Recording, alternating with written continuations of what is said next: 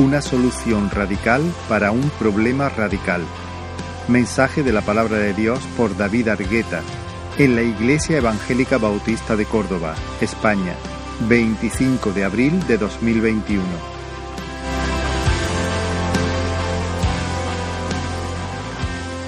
Quiero empezar haciendo una pequeña lectura de un párrafo de un libro que quizá muchos de vosotros hayáis leído ya.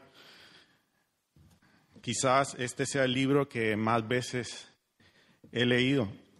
Y en su primer capítulo dice, vi a un hombre en pie, cubierto de andrajos, vuelto de espaldas a su casa, con una pesada carga sobre sus hombros y un libro en sus manos. Fijando en él mi atención, vi que abría el libro y leía en él y según iba leyendo, lloraba y se estremecía, hasta que no pudiendo contenerse más, emitió un doloroso lamento y exclamó, ¿qué haré? Con estas palabras, Juan Bunyan empieza el relato de su libro El progreso del peregrino o El peregrino. Es uno de los libros que más ha sido traducido a otros idiomas después de, la Biblia, antes que el Quijote incluso. Y, y en él se pinta la escena de una persona que lleva una carga tan pesada en sus hombros que se ha vuelto insoportable. Y a medida que va leyendo un libro que tiene en las manos, esa carga se vuelve cada vez más y más pesada hasta que llega a exclamar, ¿qué haré?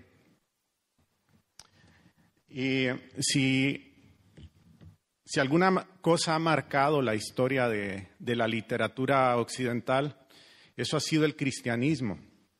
Miremos por donde miremos, leamos lo que miremos, lo que leamos, siempre vamos a encontrar las huellas del cristianismo plasmadas en nuestra literatura. Es más, no podemos escapar de ella. En una ocasión, hablando con un amigo que es ateo, me decía, es verdad, eso es así. Incluso los ateos heredamos una cultura cristiana. Y por eso vemos cómo en los cuentos de hadas siempre aparece un príncipe que va a salvar a, su princesa que está en problemas, que está enferma, que necesita recibir eh, la vida que ese príncipe lleva. Y más recientemente en los cómics, pues vemos esa figura de un hombre, el superhombre. Eh, cuando yo era niño veía una, unos dibujitos, el título era He-Man o El Hombre. Quizás el, personaje icónico sea Superman, que todos, todos lo conocemos, ¿no? Es aquel, un hombre que viene a salvar a la humanidad. Y ya sea para bien o para mal, porque claro, la historia siempre se tuerce a conveniencia de quien la escribe, pero el cristianismo ha marcado nuestra cultura. Y a pesar de los avances que hemos conseguido, a pesar de la tecnología, a pesar de que, de que en, en, el último siglo, en la última mitad del siglo, la tecnología ha avanzado más que en toda la historia, siempre llevamos a cuestas el problema de la maldad, el problema del pecado. Y eso es algo que creyentes o no creyentes lo reconocemos y el problema sigue estando ahí. Ah, ahora, eh, quiero ilustrar, eh, quiero poner solo tres, tres, ejemplos o tres soluciones que el mundo nos presenta o cómo, cómo ven el problema de la maldad. En primer lugar están los que piensan que nosotros somos como, como tablas en blanco, como tablas rasas, en las que no hay nada escrito. La maldad existe efectivamente, pero en el camino la influencia de este mundo y del mal nos va contaminando. Si bien todos somos afectados en este caminar, en teoría existiría la posibilidad de que alguien alejándose de estas influencias fuese libre de, la maldad. Y de ahí pues han surgido varias ramas como eh, los monasterios o el ascetismo, en el que estas personas creen que mientras se alejen de la influencia de este mundo y de los placeres de este mundo, podrán alcanzar la salvación y el favor que Dios les debe. Por otro lado están los que piensan que Dios es amor, que hay una fuerza eh, universal que está llena de amor y que, y que irradia su amor a todas sus criaturas. Y que en realidad a Dios no le interesa tanto nuestro pecado, sino que nos amemos los unos a los otros. Y, es imposible pensar que ese Dios de amor vaya a castigar a ninguna criatura por, por el pecado que en realidad a Dios no le afecta. Y finalmente todos seremos salvos, incluido el diablo y sus demonios. Y por otro lado, existen eh, los que piensan que ni Dios ni el diablo existe, que nosotros somos el producto de la casualidad de fuerzas eh, universales que, que a través de millones y millones de millones de años finalmente hubo una colisión que produjo todo lo que, lo que vemos ahora. Así que eh, el propósito en tu vida es solo cuestión de tu imaginación, no tenemos propósito, así como un día vinimos a la existencia, un día dejaremos de existir, así que eh, nada importa.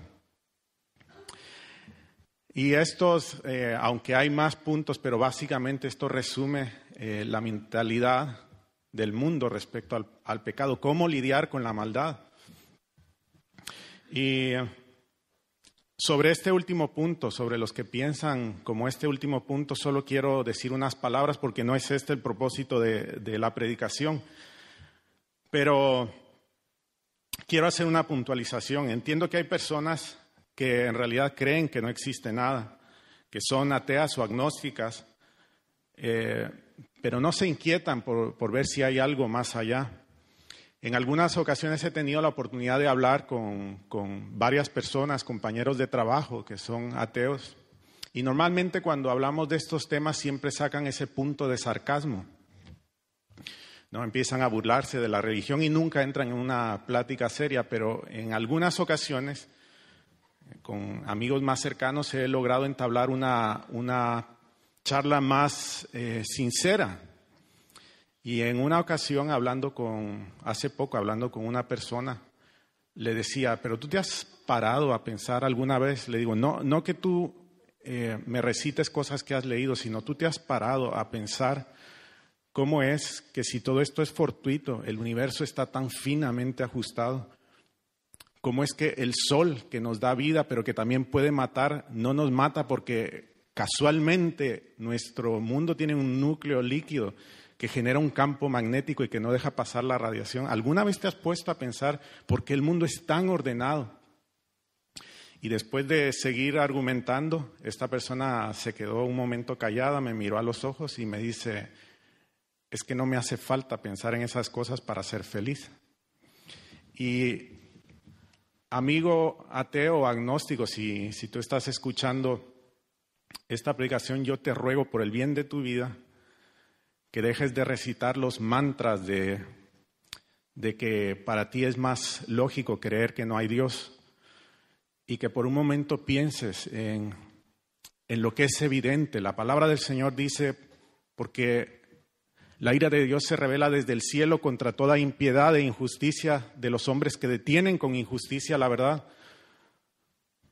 Porque lo que de Dios se conoce les es evidente porque Dios nos lo manifestó, porque las cosas hechas, porque la naturaleza misma habla de un creador y es imposible escapar de esa evidencia. Esto es evidente, es evidente. Yo creo, y si tú eres sincero, creo que como, como yo he puesto mi fe en Dios porque le he conocido, tú estás poniendo tu fe en alguien que sabes que sabe más que tú y que dice que es ateo, pero en realidad no has examinado las evidencias. Pero dicho esto, ah, quiero, quiero pasar al asunto que, nos ocupa.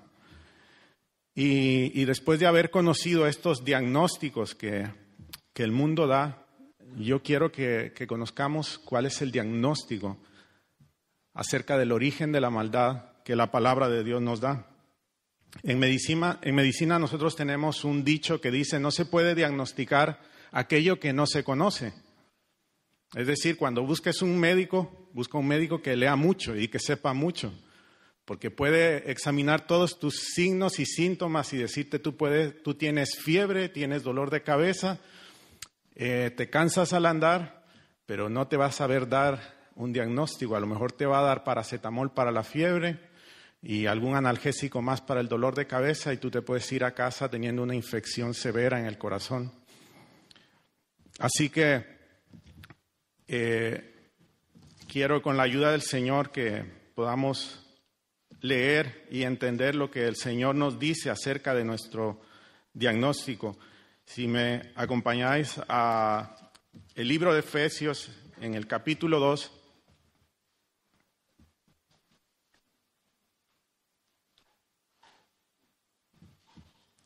Y vamos a leer desde el versículo 1 hasta el versículo 7. Dice así la palabra del Señor.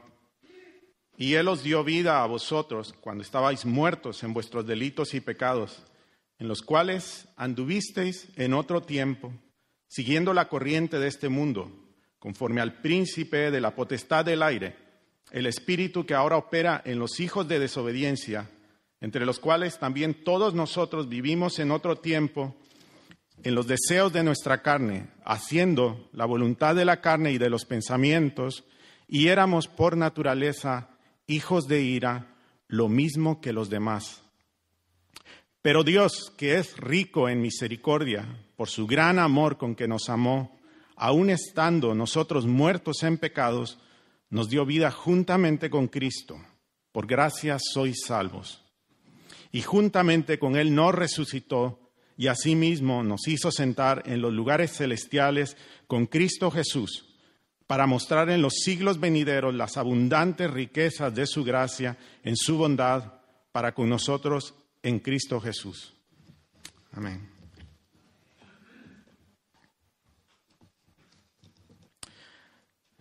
Muy bien, pues eh, este pasaje es una, una, radiografía, es un diagnóstico completo acerca de, de, de la gravedad del pecado.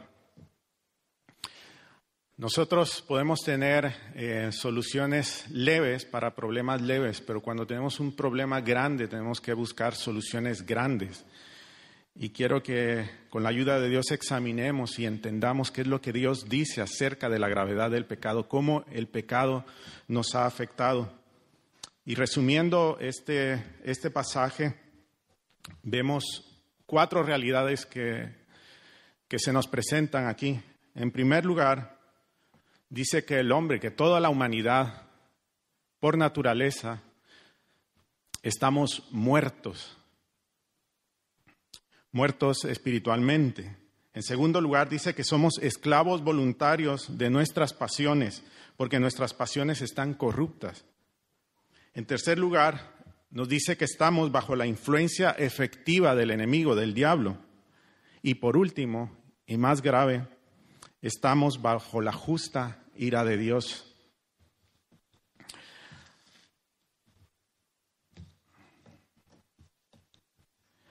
Así que quiero eh, describir, voy a intentar describir brevemente eh, cada uno de estos puntos. En primer lugar, eh, debemos saber que la Biblia nos dice que el hombre en su estado natural está muerto. Pero ¿qué quiere decir la Biblia con estar muerto? Porque es obvio que no se refiere a la muerte del cuerpo, eh, sino a algo distinto, se refiere a la muerte espiritual. De hecho, cuando leemos este pasaje y dice que nosotros estábamos muertos, y nos fijamos, vemos que en el texto aparecen eh, varios verbos al referirse a nosotros, al referirse a ese tiempo en que, en que estábamos muertos. Dice, anduvisteis, seguías, vivisteis, haciendo, erais, es decir, son verbos, son acciones. Es decir, que si por un lado la palabra dice que estábamos muertos, por otro lado vemos que estábamos en realidad bastante vivos. Así que, que obviamente no hay una contradicción aquí, sino que la, la Biblia dice que nosotros estábamos muertos, pero muertos en nuestros delitos y pecados. Es decir, vivíamos para ellos, pero éramos incapaces de vivir para el propósito por el cual Dios nos había hecho. Ah, la muerte a la que Pablo se refiere es la condición espiritual en que nacemos, la cual heredamos de nuestros padres Adán y Eva. Dice Pablo en Romanos, no hay justo ni aun uno, no hay quien entienda, no hay quien haga lo bueno, todos se corrompieron, a una se hicieron inútiles, no hay justo ni aun uno. Estamos muertos a la realidad espiritual, nuestro entendimiento está oscuro a ese espectro de la realidad, no tenemos papilas gustativas, para gustar de la vida de Dios. No sabemos nada de Él. Es verdad que tenemos una conciencia que nos dice lo que es malo y lo que es bueno. Todos la tenemos, incluso un ateo sabe cuando está haciendo y no el bien. Y es verdad que aunque la maldad no se expresa en el mismo grado en todas las personas ni en todas las culturas, aún así todos, aún el más perverso puede reconocer cuando, cuando la maldad se manifiesta en su vida. Dice el mismo apóstol Pablo en, el mismo libro de Efesios, en el capítulo 4 y versículo 17. Esto pues digo y requiero en el Señor, que ya no andéis como los otros gentiles que andan en la vanidad de su mente, teniendo el entendimiento entenebrecido, ajenos a la vida de Dios, por la ignorancia que en ellos hay, por la dureza de su corazón los cuales después que perdieron toda sensibilidad se entregaron a la lascivia para cometer con avidez toda clase de impureza. Esta es la descripción de la muerte espiritual. Siempre me gusta volver al, relato de Génesis, cuando Dios hizo al hombre, eh, al hombre y a la mujer, y el Señor dice que los hizo a su imagen y a su semejanza. Cuando Dios dice esto, Dios deja bastante claro que el hombre no es igual que el resto de la naturaleza, que el hombre no es como los animales. Y de hecho a, Adán le dio la tarea antes de darle a su mujer de, que le pusiera el nombre a, todas las criaturas. Y, después de que Adán hizo esa labor, la Biblia dice, mas para Adán no se halló ayuda idónea. Y me llama la atención esa frase porque da a entender como si, como si Adán, al ponerle nombre a la creación, tuviera que encontrar ahí ayuda idónea. Y efectivamente creo que eso fue, esa fue la intención del Señor, que, Él se diera cuenta que no había nadie como Él. Pero cuando Dios eh, crea a Eva de su costilla y Adán despierta de ese sueño y la ve, entonces hay un flujo de emociones que Adán no había experimentado hasta ese entonces y dice, esta es carne de mi carne y es hueso de mis huesos. Y, la llama varona, ¿no? Porque dice, es una igual a mí, es una con la que yo puedo tener comunión, es, alguien con, con el que yo puedo intercambiar exactamente lo que yo soy. Y, y Dios en un sentido le estaba diciendo al hombre, eso es lo que yo soy para ti. Dios nos hizo conforme a su imagen y semejanza para que tuviéramos relación y perfecta comunión con Él. Nos dio una inteligencia que es muy distinta a la de los animales, una voluntad y unas pasiones que ningún animal se acerca siquiera a tenerlas. Pero en la caída, todo nuestro ser fue afectado y, esta es la, descripción de la muerte espiritual es que todas nuestras facultades, toda nuestra, nuestra capacidad que nos hace humanos fue afectado por el pecado, de tal manera que ya no podemos conocer a Dios como debemos, de tal manera que ya no podemos obedecer a la verdad como deberíamos de hacerlo, porque nuestra, nuestras pasiones están torcidas, están inclinadas al pecado, somos tendentes a corromper la verdad de Dios. Y de esa manera el hombre de este mundo corrompe los tesoros del Señor, se apropia de los tesoros que el Señor nos dio y los usa para su propio bien. Ha destronado a Dios del centro de su vida y se ha puesto a Él mismo. Esto es la muerte espiritual.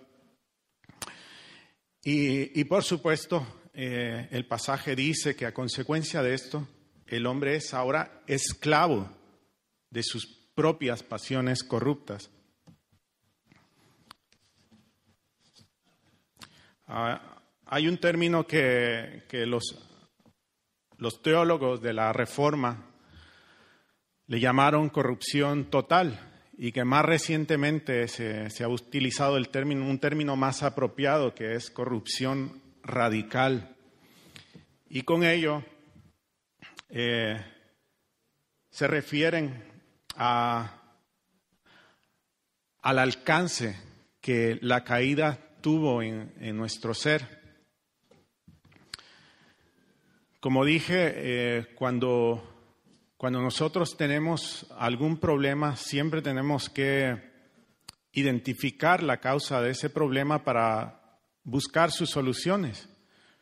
Y muchas veces nosotros nos quedamos en la superficie de esos problemas, ¿no? Porque es verdad que la mayoría de cosas, eh, cuando algo está bien diseñado y hay algún problema, pues la mayoría de, problemas son problemas superficiales.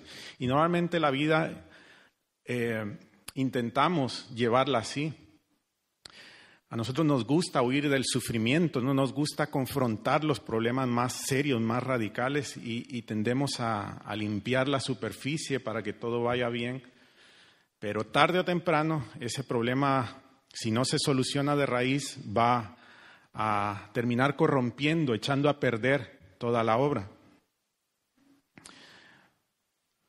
Como dije al principio, hay personas que creen que nosotros somos como tablas en blanco, que todos hemos nacido como, como almas puras y que a lo largo de nuestro caminar en este mundo vamos corrompiéndonos según la influencia que, que tengamos del pecado.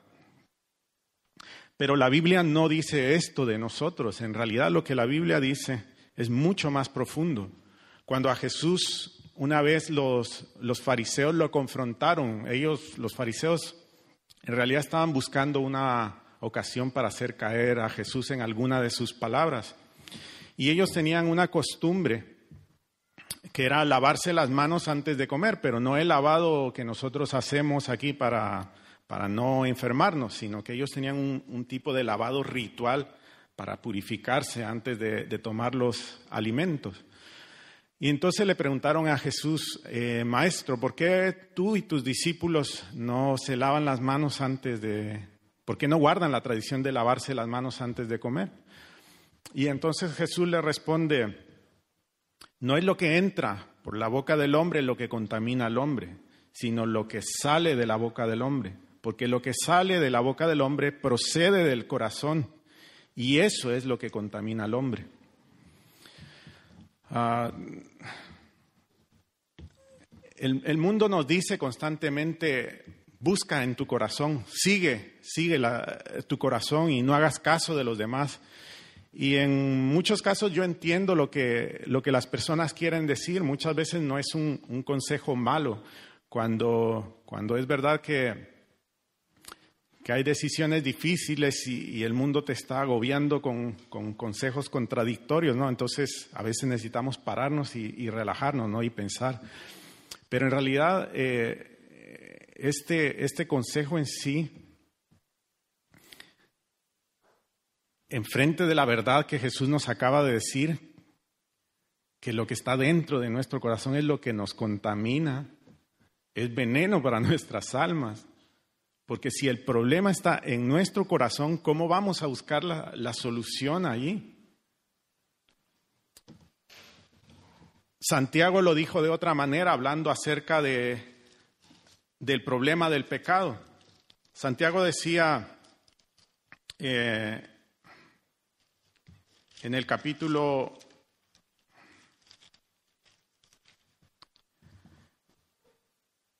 en el capítulo 1 y versículo 13. Cuando alguno es tentado, no diga que es tentado de parte de Dios, porque Dios no puede ser tentado por el mal ni él tienta a nadie, sino que cada uno es tentado cuando de su propia concupiscencia es atraído y seducido. Entonces la concupiscencia, después que ha concebido, da a luz el pecado, y el pecado siendo consumado, da a luz la muerte. Santiago nos está diciendo lo mismo. La causa de que, de que tú peques no es porque has recibido una influencia fuera de ti.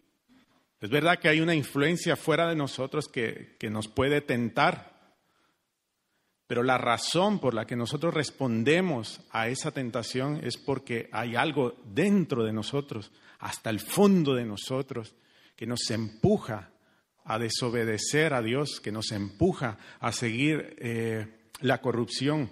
Es a lo que Santiago le llama concupiscencia. Literalmente significa el deseo de corromperse. Y eso está grabado en nuestro corazón, en, en nuestras entrañas, en lo más profundo de nosotros. Es decir, el problema del pecado, el problema de la maldad en el hombre no es una cosa superficial, no es algo que esté eh, fuera de nosotros, no es algo que nosotros podamos solucionar adoptando buenos hábitos o, teniendo buenas lecturas o teniendo buenas compañías. Todo eso está bien, pero eso no, no soluciona eh, tu problema. El síndrome de Patau o trisonomía del par 13 es una enfermedad genética que se manifiesta con discapacidad mental, poco desarrollo del cerebro, ductus arterioso persistente, comunicación interventricular, displasia valvular, tetralogía de Fallot, polidactilia, onfalocele, labio leporino y muchas otras alteraciones.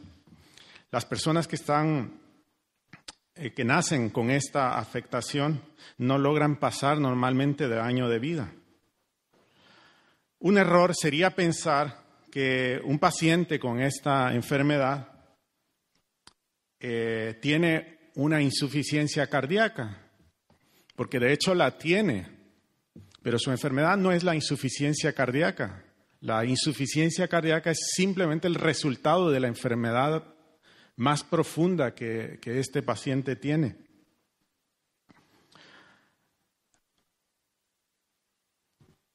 Y vuelvo a lo que dije al principio, un diagnóstico erróneo nos puede llevar a una solución errónea.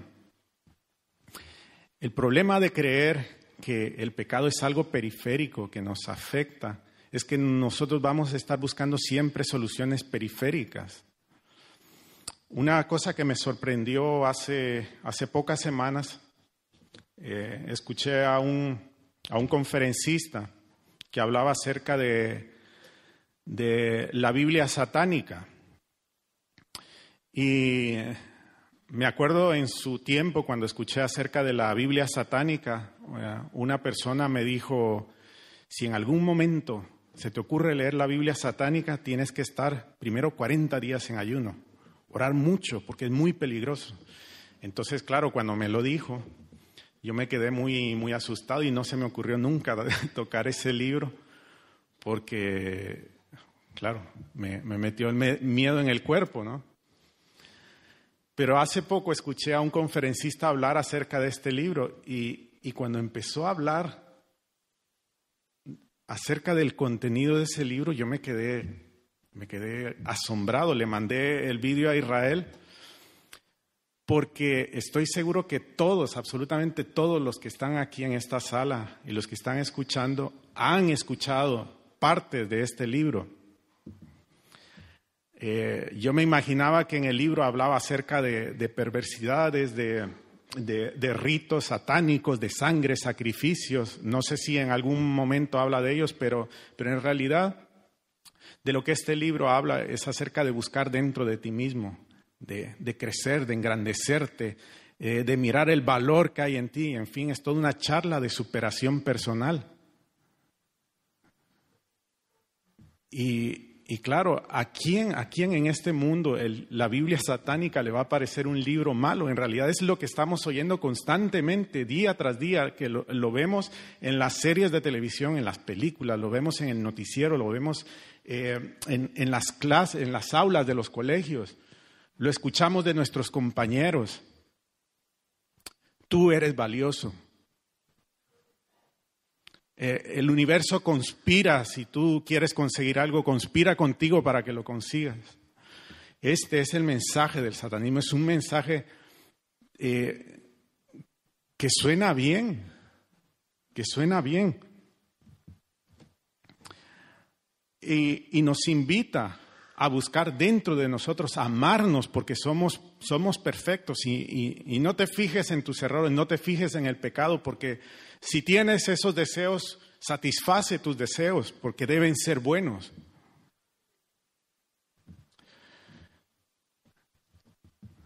Como, como dije, nosotros tenemos que buscar la causa del pecado hasta el fondo, hasta encontrar dónde, dónde se encuentra anclado. Hay una canción de la cantautora mexicana Natalia Lafourcade que se llama Hasta la raíz y en, y en una de sus estrofas dice, Está hablando acerca de, una persona, de una relación amorosa que se ha roto, pero que la ha dejado marcada. Y en una de sus estrofas dice, sigo cruzando ríos, andando selvas, amando el sol. Cada día, cada día sigo sacando espinas de lo profundo del corazón. En la noche sigo encendiendo sueños para limpiar con el humo sagrado cada recuerdo. Pero luego el coro de la canción dice, yo te llevo dentro hasta la raíz y por más que crezca vas a estar allí. Aunque yo me oculte tras la montaña y encuentre un campo lleno de caña, no habrá manera, mi rayo de luna, que tú te vayas. Y en un sentido nosotros podemos decir eso también acerca del pecado. Yo, tú, todo el mundo lo lleva adentro hasta la raíz, hasta el fondo. Y no importa cuánto tú crezcas, no importa cuánto te ocultes, el pecado va a seguir estando allí hasta la raíz. Ah, como en la enfermedad que, que leí anteriormente, el síndrome de Patau, es uno de los síndromes más terribles que existen. La solución no está en hacer una cirugía cardíaca, no está en hacer una, una cirugía plástica para reparar los defectos físicos o faciales, porque el problema es tan profundo, está hasta, hasta la raíz, está en el gen de, estos pequeños niños, está escrito en cada una de sus células, de tal manera que no hay, no hay manera de, de reparar este mal. El problema del pecado es así, es tan radical, está tan en lo profundo del corazón que se manifiesta en todo lo que nosotros somos. Cuando los, los, teólogos hablaban de corrupción radical o de corrupción total, no se referían a que nosotros somos todo lo malo que podamos ser o que somos todo lo perverso que podamos ser. Eso es obvio que no. De hecho, nosotros vemos normalmente bondad todo el día en las personas, en todas las personas.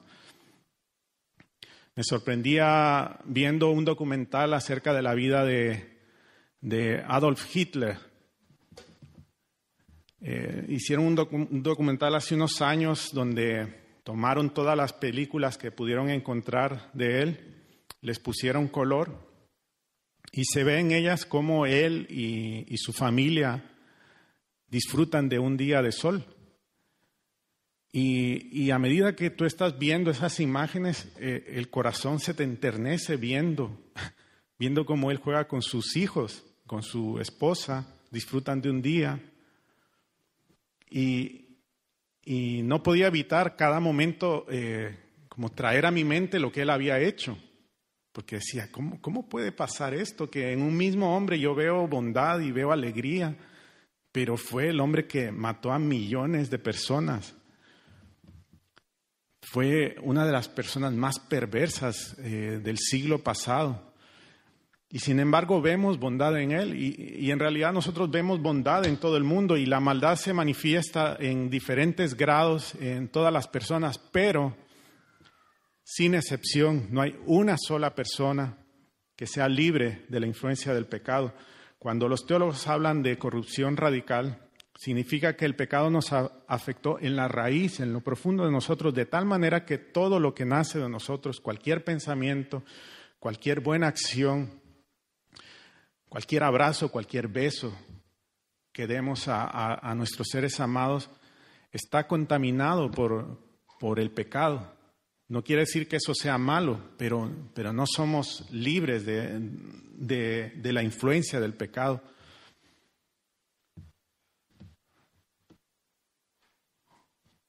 Ah,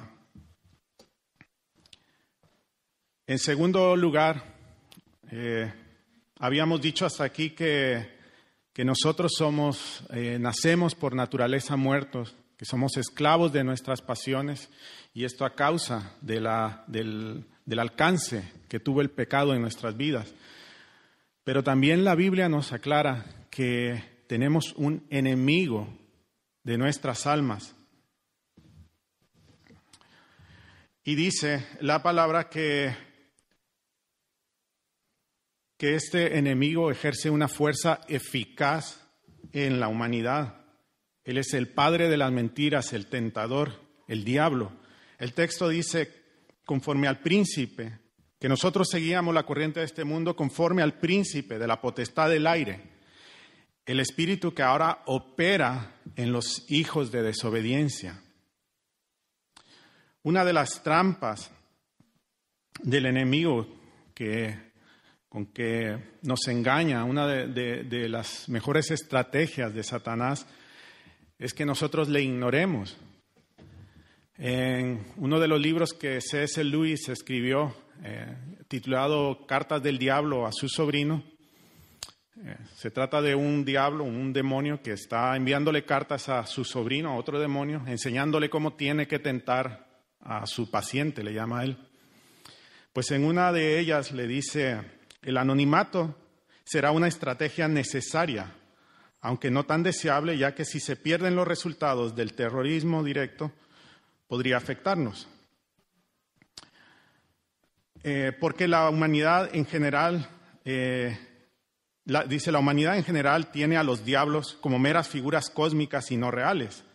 Esto sin duda favorece sus métodos. Eh, el brujo materialista, una idea vaga de la existencia de espíritus. Dice, pero cuando tu paciente empiece a pensar en la existencia real del diablo, insinúale otra cosa una imagen de algo con mallas rojas, persuádele de que piensa en, eso, a fin de que llegue a la conclusión que el diablo no existe.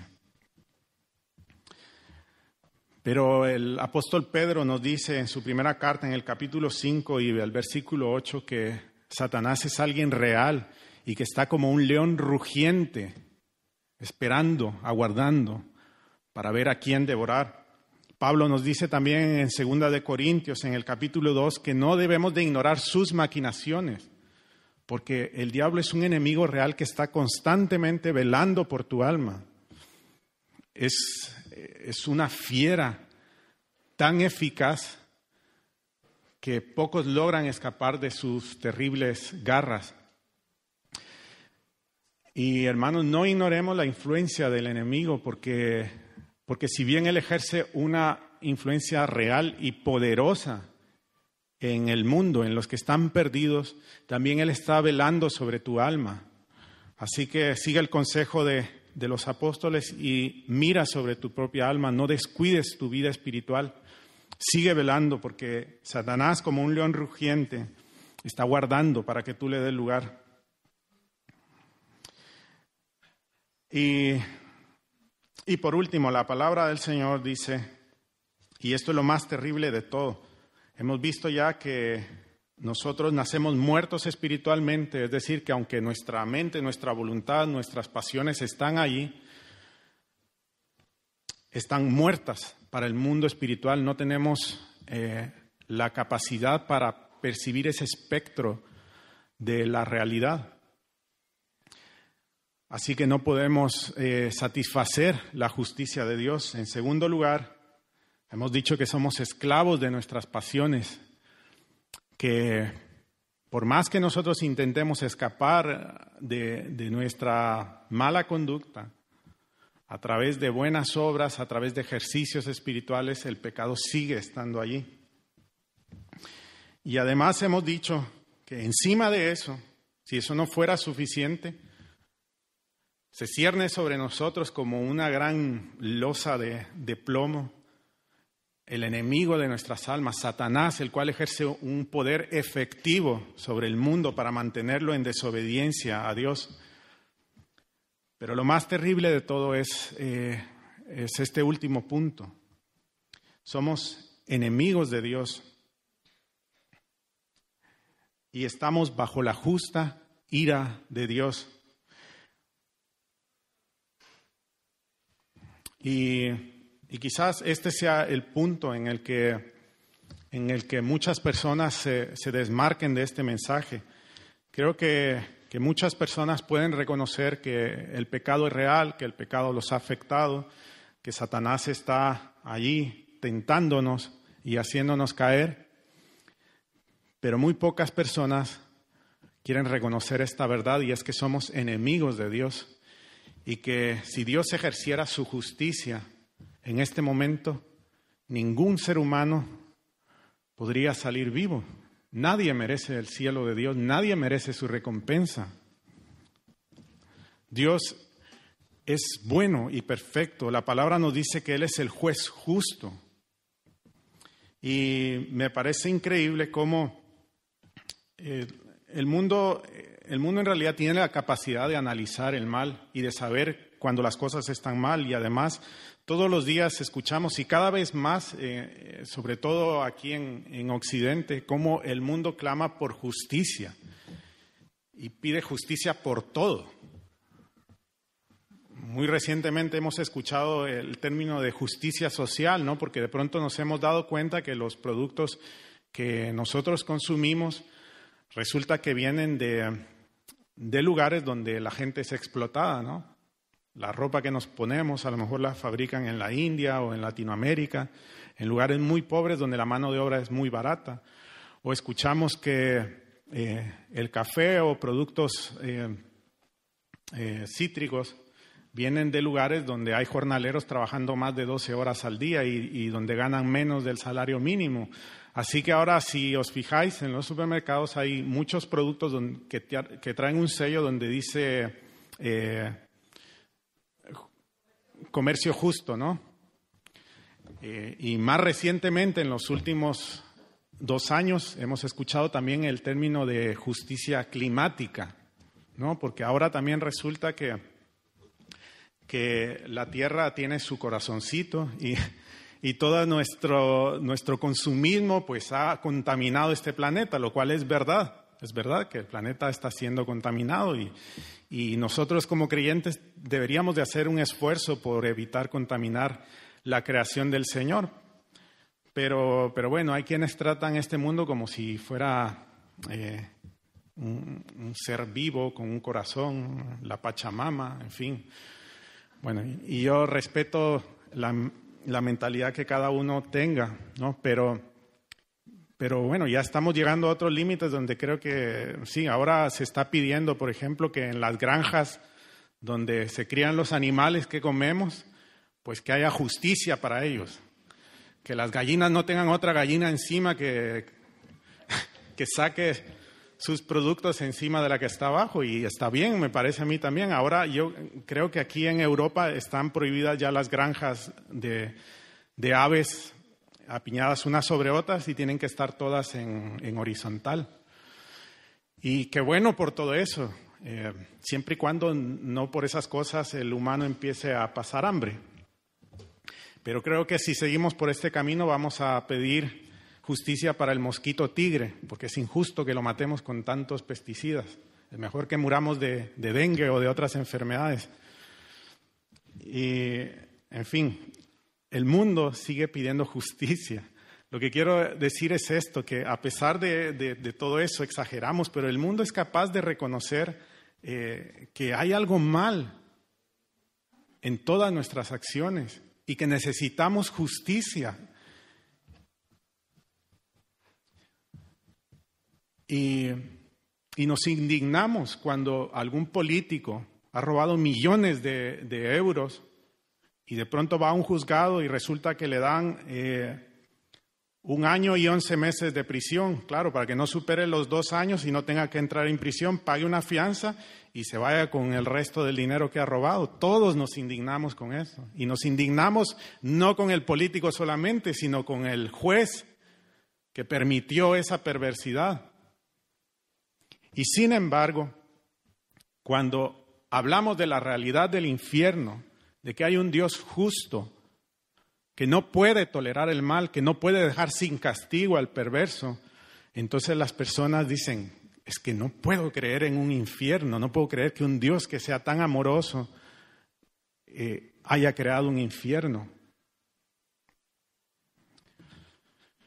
Y, es verdad, la imagen del infierno es, es algo terrible.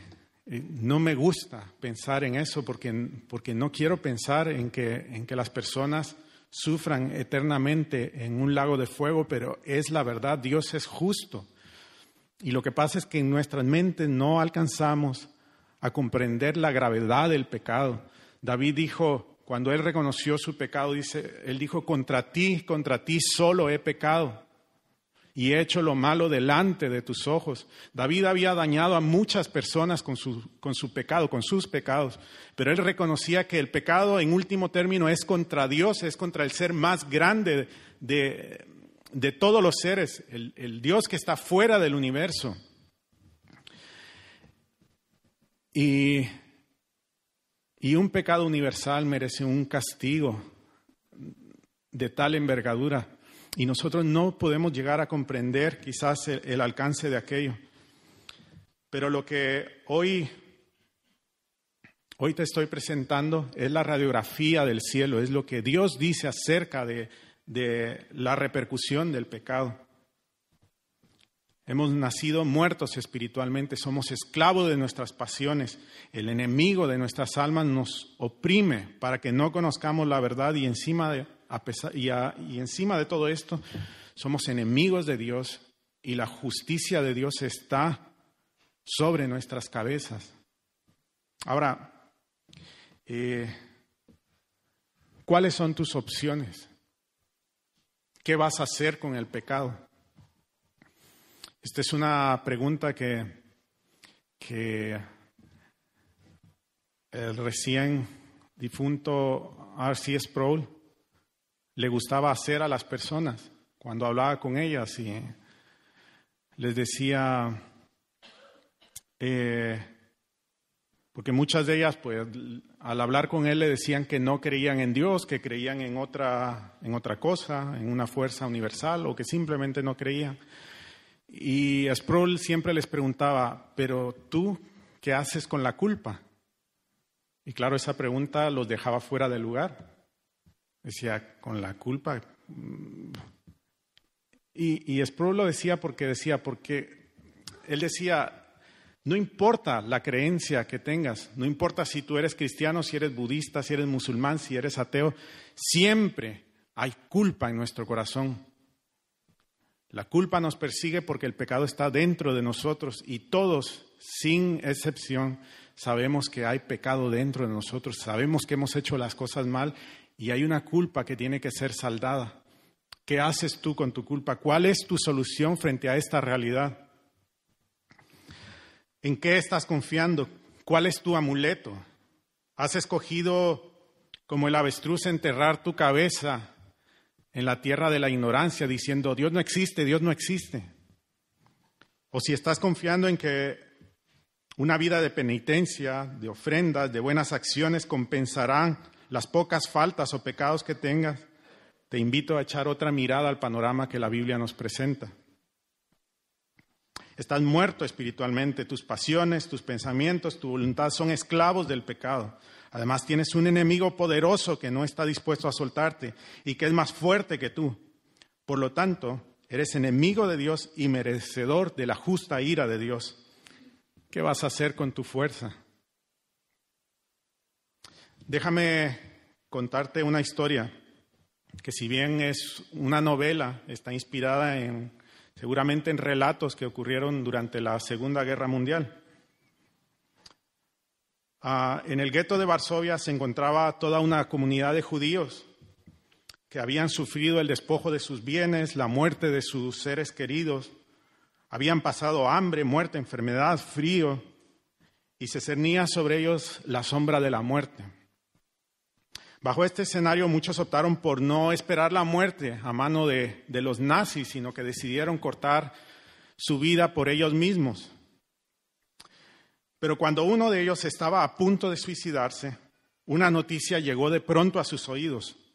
Jacob, su amigo, le dijo, espera un momento, tengo una noticia que darte. Y le contó cómo había escuchado que a pocos kilómetros del gueto se encontraba el ejército rojo, el ejército de Rusia, y estaba a punto de llegar al gueto y pronto la libertad vendría para todos los que estaban allí. En el gueto nada cambió a partir de entonces. el hambre, las injusticias, los golpes se siguieron dando, pero de pronto los suicidios pararon. Porque en, poco tiempo la, noticia de que Jacob tenía una radio escondida había llegado al oído de todos. Y, y por las tardes, de manera secreta, un grupo de ellos se reunía alrededor de Jacob para escuchar qué más noticias habían. Querían saber qué tanto había avanzado el ejército eh, en ese intento de reconquistar Varsovia. Y, hubo otro color, hubo otro ambiente entre, entre los judíos que estaban allí. De pronto nació la esperanza en sus corazones porque sabían que la libertad iba a llegar pronto. Nada había cambiado, el hambre y, la injusticia y el dolor seguían, pero en su corazón había una fuerza nueva que les inspiraba a seguir adelante, a, luchar por sus vidas. Solo había un pequeño problema y los que son más experimentados en años aquí, quizás habrán identificado ya el nombre de esta película. Se llama Jacob el mentiroso. Con una buena intención, Jacob, en realidad había escuchado esta noticia cuando fue llevado a la policía. Escuchó que el ejército rojo se estaba aproximando. Pero de ahí él se inventó la historia de que él tenía una radio y cada día él intentaba dar esperanza a sus compañeros para que pudieran resistir. Desgraciadamente, Muchas de estas personas, con toda la esperanza que tenían, finalmente terminaron siendo asesinadas. Solo de los judíos hubieron seis millones de personas que murieron y luego hubieron muchos otros millones de personas que, que murieron a causa de esta guerra. Jacob tenía buenas intenciones, pero estaba engañando a, a todo un pueblo. Y, y quiero preguntarte nuevamente, ¿Cuál es tu esperanza? ¿Qué estás haciendo con tu culpa? ¿Qué estás haciendo con el pecado? Si piensas que contratando un buen coach eh, o haciendo un viaje eh, espiritual a la India vas a resolver este problema, estás equivocado. Si tú piensas que haciendo buenas obras que viniendo a la iglesia todos los domingos y todos los viernes y haciendo oraciones y haciendo ayunos vas a resolver el problema de tu pecado, estás equivocado, porque nada de eso puede limpiar tu pecado. Tu pecado está hasta la raíz. Tu pecado está, por así decirlo, escrito en cada uno de tus genes, en cada una de tus células, y no hay órgano capaz de quitar que pueda solucionar el problema del pecado. Pablo nos dice en el libro de Colosenses, en el capítulo 2, el versículo 20. Pues si habéis muerto con Cristo en cuanto a los rudimentos del mundo, ¿por qué como si vivieseis en el mundo os sometéis a preceptos, tales como no manejes, ni gustes, ni aun toques, en conformidad a mandamientos y doctrinas de hombres, cosas que todas se destruyen con el uso? Tales cosas tienen a la verdad cierta reputación de sabiduría en culto voluntario, en humildad y en duro trato del cuerpo, pero no tienen valor alguno contra los apetitos de la carne. Es verdad, tú puedes hacer todo esto, tú puedes hacer ejercicios espirituales, puedes memorizar incluso la Biblia entera, pero si tu confianza está en que tú vas a resolver tu problema, estás perdido, amigo. La solución no está en ti, tú no tienes la fuerza para lidiar con esto, tú necesitas una solución radical a este problema tan radical. Y entonces llegamos a estas dos palabras preciosas que suenan como el canto más dulce que podamos escuchar. Piensa otra vez en esto, piensa en la tragedia que tenemos delante. es un mundo entero al borde de la muerte. Y no solo al borde de la extinción, sino de, de una condenación eterna. Recuerdo la escena de, eh, del Titanic. En realidad yo nunca he visto la película, pero, pero he, leído de la historia y sé cómo cuando algunos se habían enterado ya de la tragedia que venía, los músicos empezaron a, tocar, a animar el ambiente y muchas personas de ahí no sabían que el barco estaba a punto de hundirse.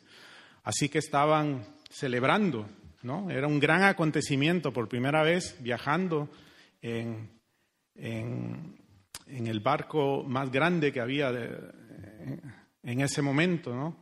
Y no sabían que la muerte estaba a tan solo unas horas de llegarles. Pero las personas que sabían esto estaban temblando de dolor, estaban llorando, porque sabían la realidad que les esperaba. Y, hay una, una persona que, que tuvo esta sensación el apóstol Juan, en, el libro de Apocalipsis, en el capítulo 5,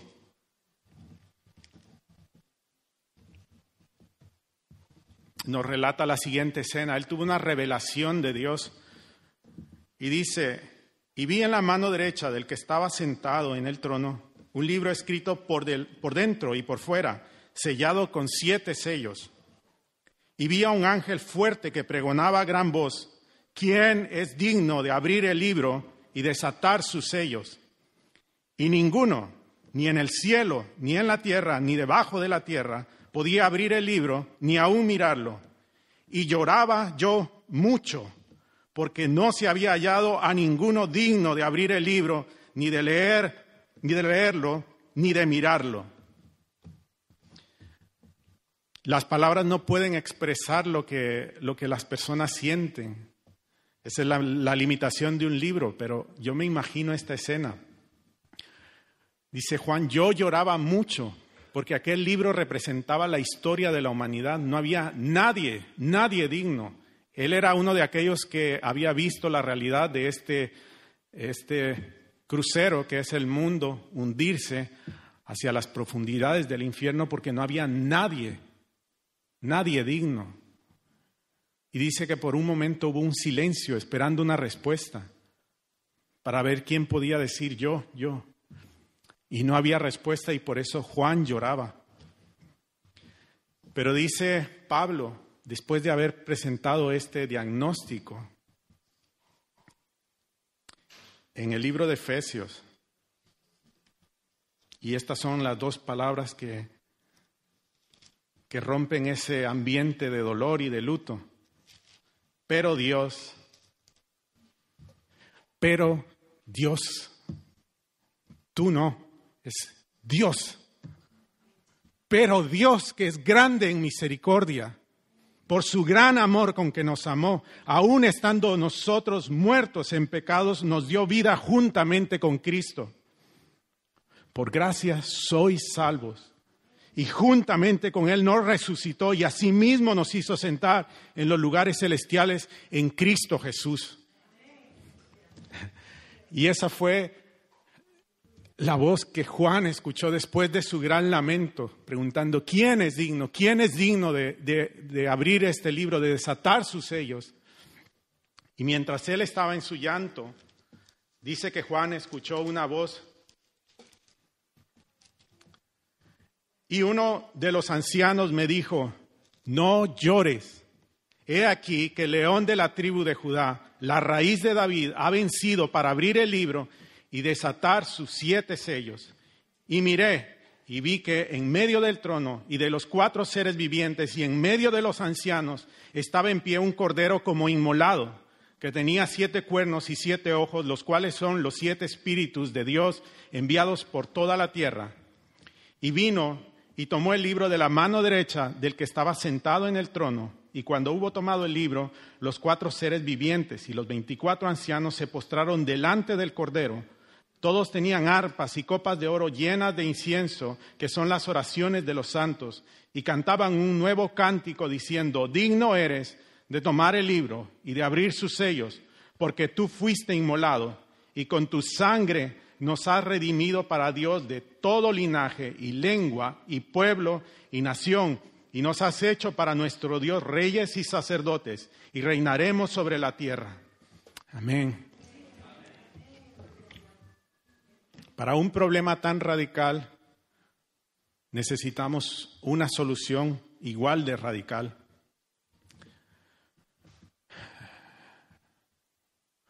¿Cuál es la solución cuando tu enfermedad está adentro de ti, en tus células, en cada una de ellas?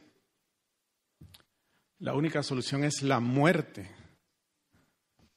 Pero el Señor, nuestro amado Señor, dejó su trono, dejó su gloria. Cuando nosotros estemos ahí, ninguno va a querer volver atrás. Ese lugar no se puede abandonar. No hay familia, no hay placer que nos atraiga fuera del cielo, fuera de la presencia de Dios, porque para eso fuimos hechos. Y sin embargo, el Señor, sin tener necesidad, cuando aún éramos sus enemigos, Él decidió abandonar su trono y se hizo como uno de nosotros. Y cuando tú y yo merecíamos la muerte, Él se puso en nuestro lugar. Ese es el Evangelio de Dios. Tú no puedes. No entierres la cabeza en, el suelo de tu ateísmo. No mires para otro lado, no pienses que tus amuletos ni tus buenas acciones te van a librar de tu pecado. Es la muerte la que te puede librar, la muerte del Cordero que fue inmolado, porque Él recibió sobre sus espaldas tu castigo y el mío. En Él Dios puso nuestro castigo y la ira de Dios fue descargada sobre él, la justicia divina fue satisfecha por su muerte, de tal manera que ahora todos los que creemos en él, todos los que hemos visto al Cordero y creemos en él, hemos sido hechos hijos suyos. A los suyos vino y los suyos no le recibieron más. A todos los que le recibieron, a los que creen en su nombre, les dio la potestad de ser hechos hijos de Dios. Y el apóstol Juan dice, y esto no es de voluntad de sangre ni de voluntad de varón, no es porque alguien quiera, no es porque tú hagas el esfuerzo, porque tú tengas la fuerza de voluntad, sino que fue la voluntad de Dios. Antes de que tú nacieras, antes de que tú existieras, antes de que nada existiera, Dios te había amado. Y muchos de los que Dios ha amado están hoy aquí celebrando la misericordia del Señor, pero también hay muchos escuchando que todavía están viviendo en sus pecados. Y quiero decirte, Dios te ha amado antes de la eternidad. Dios sabe tu nombre y a pesar de tu pecado, Dios vino y dio su vida por ti. Jesucristo entregó su vida por ti, dejó su trono de gloria. Y ahora Él te llama la muerte del Cordero era necesaria, pero ahora nosotros nos gozamos en esto, sabiendo que si Él murió, luego todos morimos también. Nuestro llamado no es otro que la muerte también. Y obviamente no estoy hablando de la muerte literal, tú no tienes que, que castigar tu cuerpo ni sacrificarte a ti mismo. Pablo nos dice que juntamente con Cristo fuimos sepultados pero también hemos sido resucitados y hemos sido levantados a lugares celestiales. El cristianismo no son falsas esperanzas. Es verdad que si todo lo que hay está en esta vida, cualquier filosofía te bastaría para cumplir tu propósito. Si lo que hay es, eh, es lo que estás viendo, pues da igual que creas en el cristianismo o que, o que practiques el budismo o seas musulmán, o seas ateo, agnóstico, que seas hedonista, da igual, porque todo se queda aquí y cualquier cosa te puede dar eh, consuelo. Esta semana, mientras estaba de guardia en el hospital, fui a la cafetería a comer y, y cuando entré habían dos compañeros míos hablando y, y hablaban acerca de la muerte, ¿no? Entonces, eh, una, una de mis compañeras dice, en realidad, para el que es creyente, para el que tiene una fe, le es más fácil vivir. Y entonces yo le digo, depende. Y me dice, hombre, afrontar la muerte es más fácil si tú crees en, en Dios. Entonces le digo, claro, pero también se puede hallar consuelo siendo ateo. Si tú crees que, si tú no crees que, que no hay, no hay, sí, si tú crees que no hay vida más allá de, la muerte, si tú crees que no hay un Dios que creó todo esto, cuando tú te mueras se va a acabar tu sufrimiento, es que no vas a tener conciencia de nada. Si lo que tú estás buscando es un consuelo para tu mente, te basta el ateísmo. Pero si tú crees que hay un Dios justo, entonces tenemos problemas. Porque afrontar la muerte sin haberlo conocido, sin haber conocido su diagnóstico y su remedio, eh, puede causar más turbación.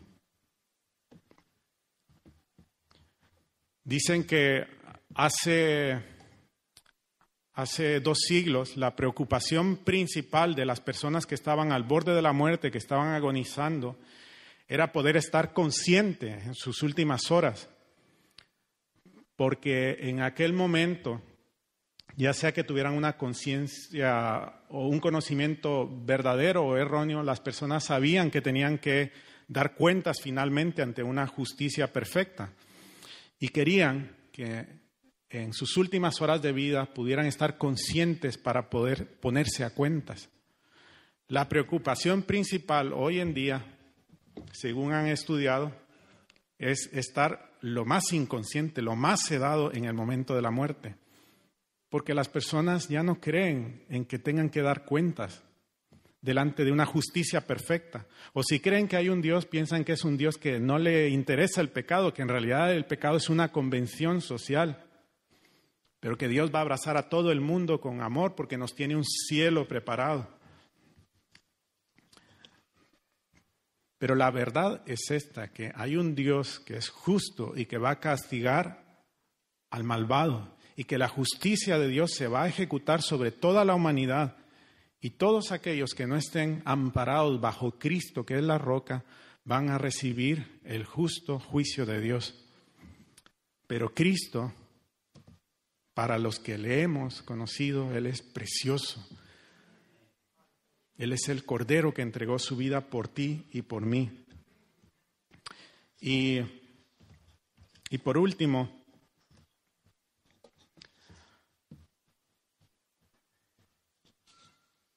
Por último, quiero, quiero decir esto. El cristianismo no es, no es una serie de creencias que tú tengas que memorizar.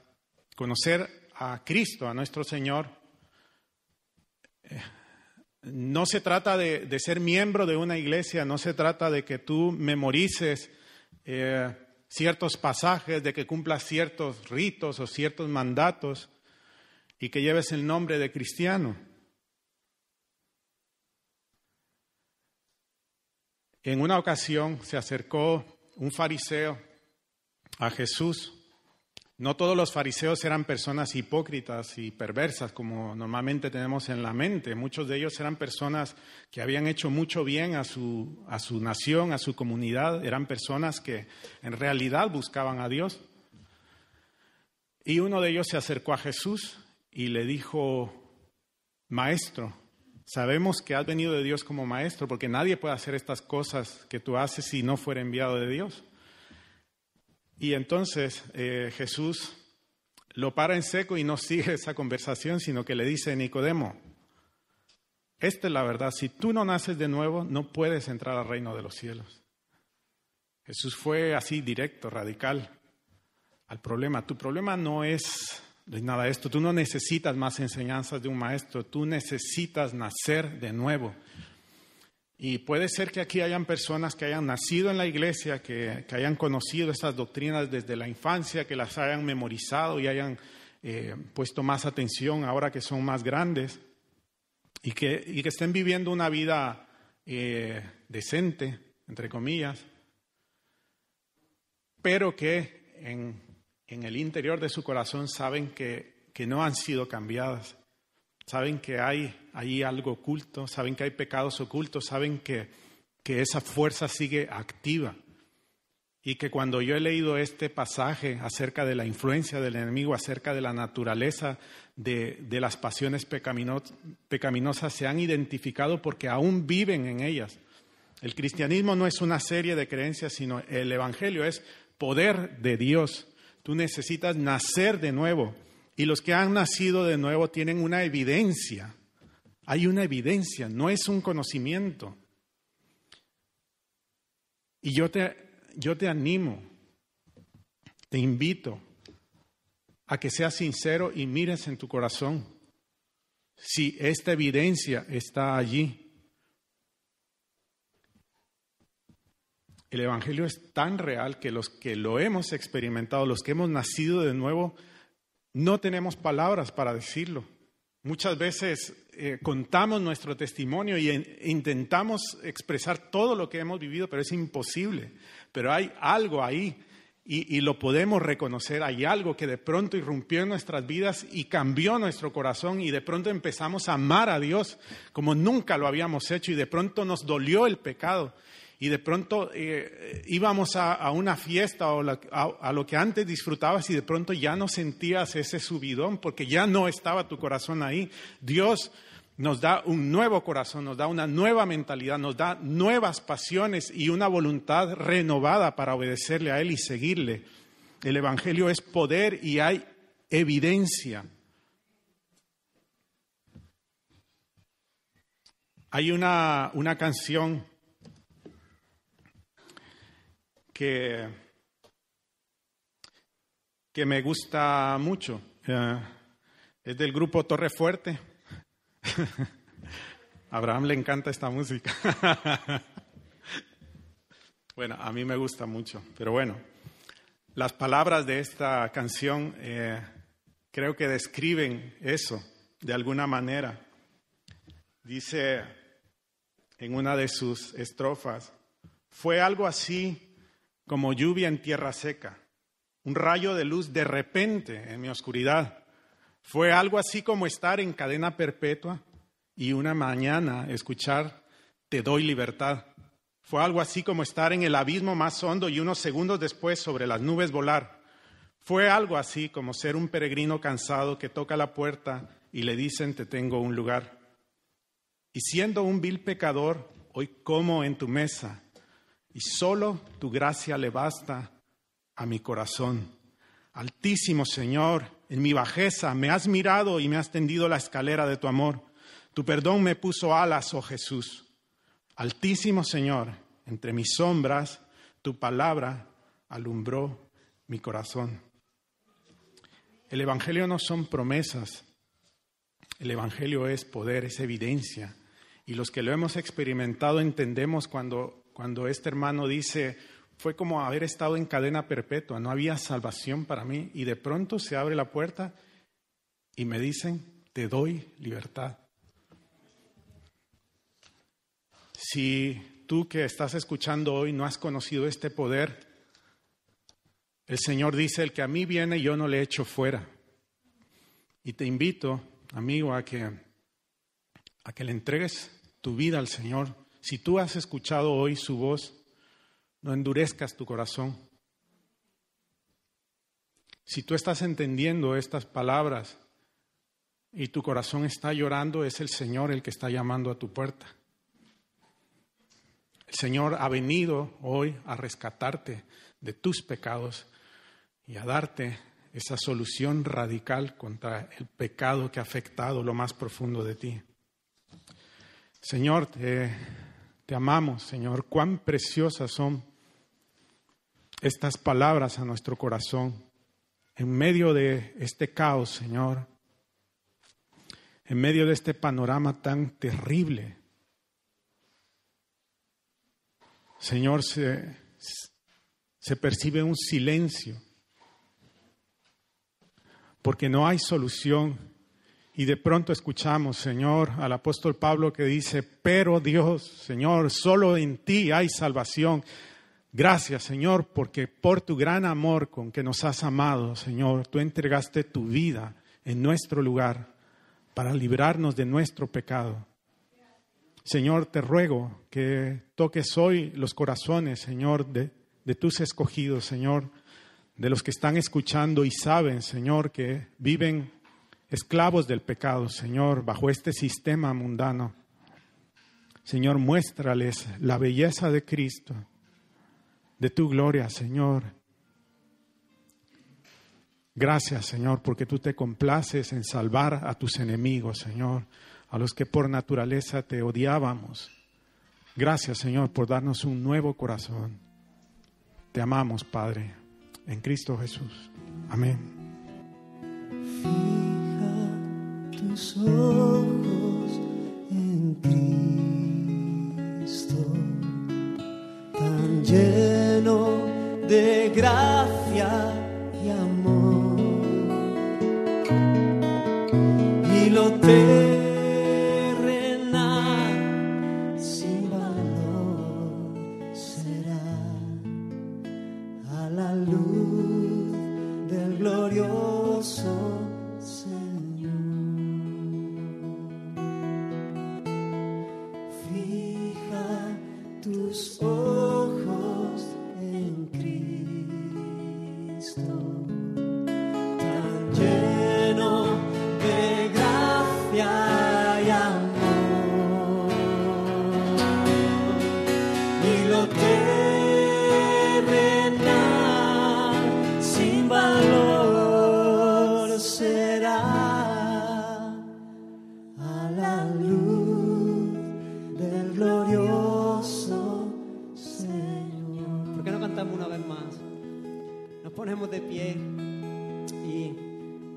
Cantarla de dos maneras.